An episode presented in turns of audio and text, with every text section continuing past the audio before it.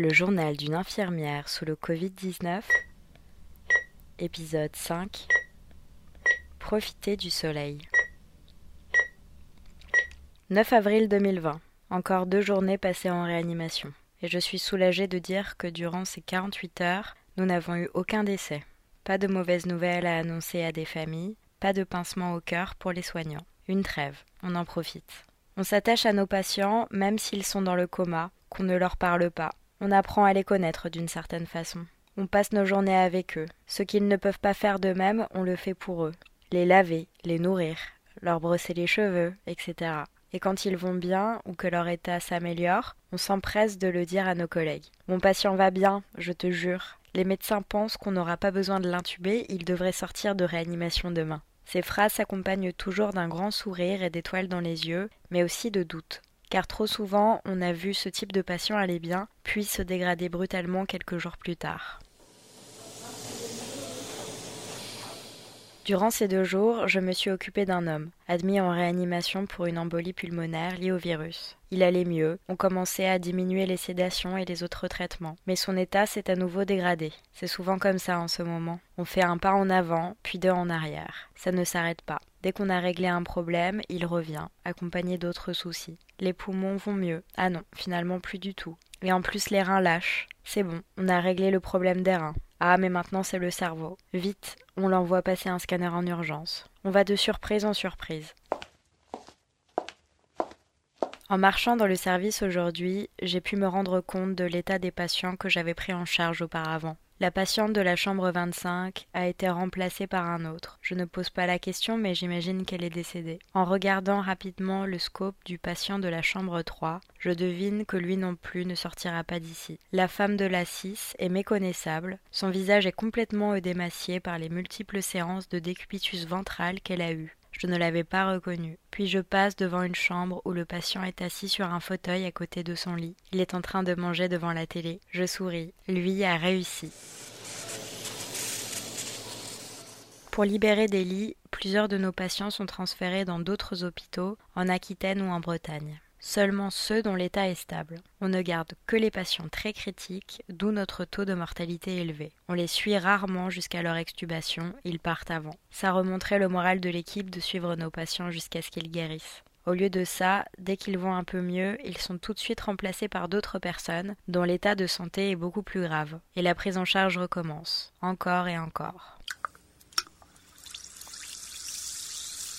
Je vois de plus en plus de personnes dehors, des groupes de jeunes qui se promènent dans les rues, une bière à la main. J'entends encore des personnes me dire qu'elles bravent les contrôles de police pour aller en soirée, comme si le seul risque de sortir était de se prendre une amende. La plupart des gens pensent que ça ne leur arrivera pas, que même s'ils l'attrapent, ils iront bien, qu'il n'y a que les vieux et les malades qui en meurent. Mais non, si on continue de penser comme ça, on ne sortira jamais de cette crise. Les personnes qui ne respectent pas le confinement manquent de respect au personnel soignant, aux patients malades du Covid et à elles-mêmes. Elles, n'ont pas conscience de ce qui se passe dans les hôpitaux en ce moment. Des gens jeunes sont hospitalisés, mais on manque de lits, on manque de matériel, on manque de personnel, on commence même à manquer de médicaments. En ne respectant pas le confinement, vous risquez non seulement de tomber malade, mais aussi de contaminer les personnes avec qui vous vivez, les personnes que vous croisez. On fait tout notre possible pour soigner les personnes dans les meilleures conditions, mais regardons les choses en face. Ce n'est pas possible.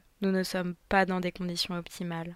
Si vous devez vous faire hospitaliser, vous serez probablement soigné par des médecins qui ne travaillent habituellement pas en réanimation, par des infirmières qui n'ont jamais eu à prendre en charge un patient intubé. Vous serez branché à un vieux respirateur qu'on a retrouvé au fond d'un placard. Vous n'aurez pas tous les médicaments que vous devriez avoir, car on manque sérieusement de pousses seringues électriques. Plusieurs fois, j'ai refusé la prescription d'un médecin parce que je n'avais pas le matériel suffisant. Flavie, mets le patient sous insuline en intraveineux. Non, désolé, mais je ne peux pas. Je n'ai plus de pouces seringues. Voilà où on en est. Alors si vous pensez qu'un mois de confinement c'est beaucoup trop et qu'il est grand temps d'aller profiter du soleil, pensez au moins à ces personnes qui ne pourront plus jamais braver les interdits.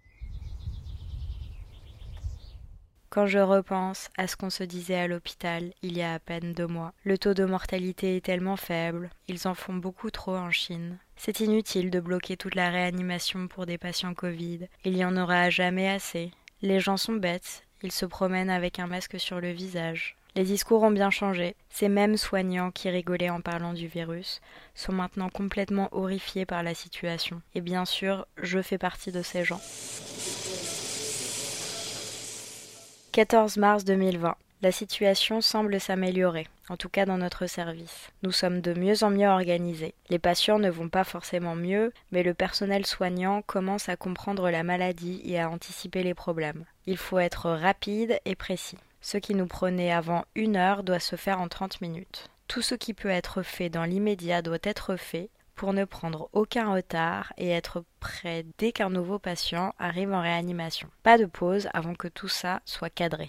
Notre plus jeune patient est extubé. Après quelques semaines de coma, branché à un respirateur et à une ECMO, après de multiples séances de décubitus ventral, il va mieux. Alors oui, son cerveau est encore fragile, il ne tient pas encore tout seul sur ses jambes, mais il y a du progrès. Aujourd'hui, nous avons réussi à le sortir de son lit, à le mettre debout et finalement à le faire s'asseoir dans un fauteuil. Sa famille était tellement heureuse de le voir dans cet état, et l'infirmier qui s'en occupait souriait tellement qu'on ne voyait que ça derrière son masque.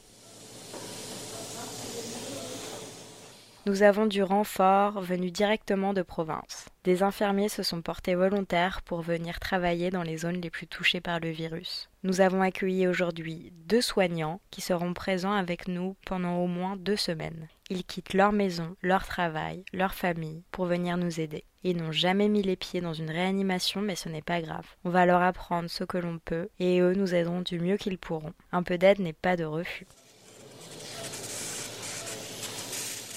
Un de mes patients est décédé hier. Honnêtement, je m'y attendais. Les complications liées au virus étaient trop nombreuses, son état était trop critique. Mais j'ai passé tellement de temps avec ce patient, à gérer les situations d'urgence, à mettre en place de nouvelles thérapeutiques, à administrer des tonnes de médicaments. Tout cet effort pour rien. Les médecins du service n'ont pas baissé les bras, même quand l'espoir était minime, ils se sont battus. Toute l'équipe a réfléchi ensemble aux diverses alternatives pour le sauver, mais non, le virus a gagné encore. Vous pensez avoir des symptômes liés au coronavirus? Maladie Coronavirus vous permet de faire un test en ligne de manière gratuite et anonyme et ainsi de contribuer à fluidifier la prise en charge des personnes par les services d'urgence pendant l'épidémie. Rendez-vous sur maladiecoronavirus.fr.